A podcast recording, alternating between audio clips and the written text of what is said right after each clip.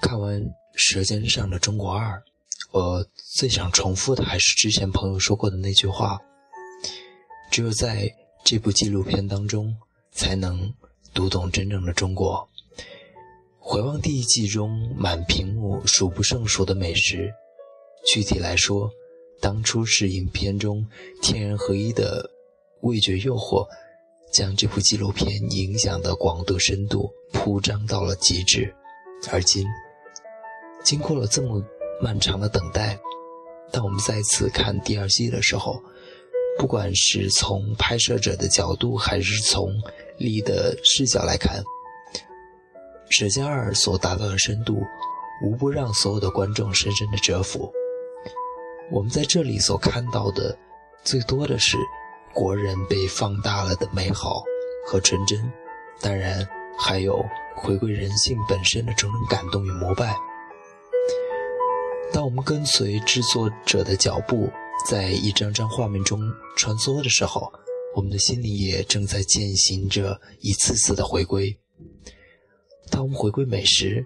回到乡村，回到生活，我们才突然发现，那里才是真正属于自己的一个桃花源。单从回归这个意义来说，《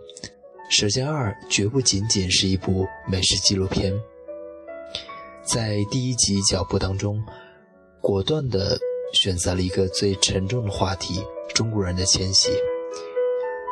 也正是这样的一个基色，才让我们能够从那么多的食物当中慢慢梳理出越来越多的情绪：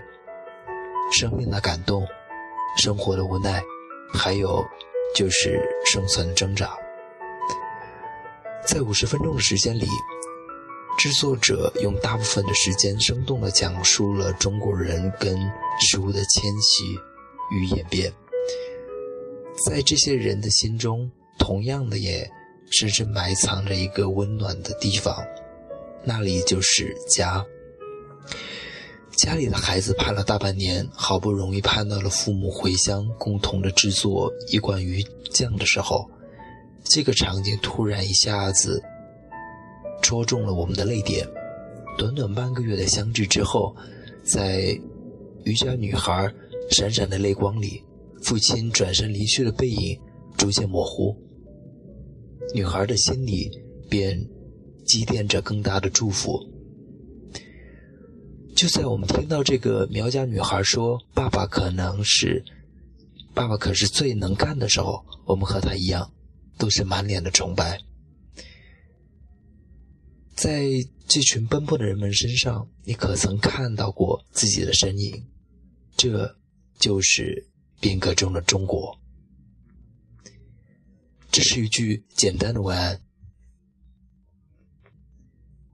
但是却足以引发所有漂泊他乡的游子们潸然泪下。国人们就是这样一步一步走向未来的。在身后这个国家发生三海巨变的时候，随之而来的却是另一个虐心的事实：那些像麦克一样的人们挥舞着臂膀。他们在大江南北的沃土上收割着幸福，但身后却留下了那么多终年不能在父母膝下承欢的留守儿童。他们有着不同的家庭出身，却有着共同的生存信念。他们在饱尝艰辛的同时，也收获到了来自内心深处最宏大的幸福。他们在《舌尖二》中的的确确也闻到了这么多幸福的味道。苗族夫妻手中捧着女儿亲手制作的一罐鱼酱，几张温馨的面孔氤氲出爱与感动。出海打鱼的渔民夫妇，他们相互依偎着，那一碗丈夫烹制好的蟹饭里蕴含着无与伦比的爱与幸福。在父，在美国漂泊了四十年的老伯，嘴边这一碗热乎乎的萝卜饭里，蒸腾着弥足珍贵的爱与眷恋。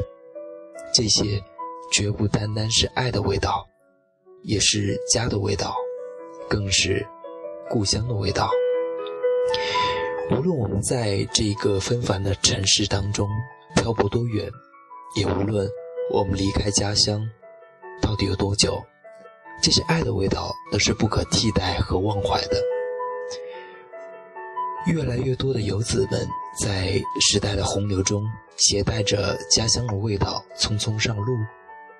深深埋藏在记忆深处的乡村、田野、海洋、城市。或许都慢慢隐退成了久违的记忆，但是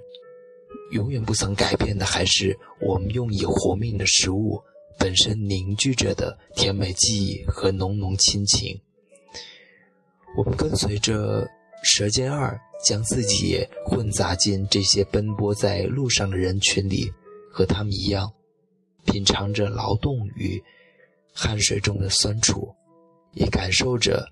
期待与收获的甜蜜，就像片尾结语中说到的那样，不管聚散和悲欢来的有多么不由自主，总有一种味道，以它独有的方式，每天三次，在舌尖上提醒着我们，认清明天的去向，不忘昨日的来处。好的，非常感谢大家收听今晚的空明夜话，这期关于《舌尖二》与千玺就这样结束了，晚安。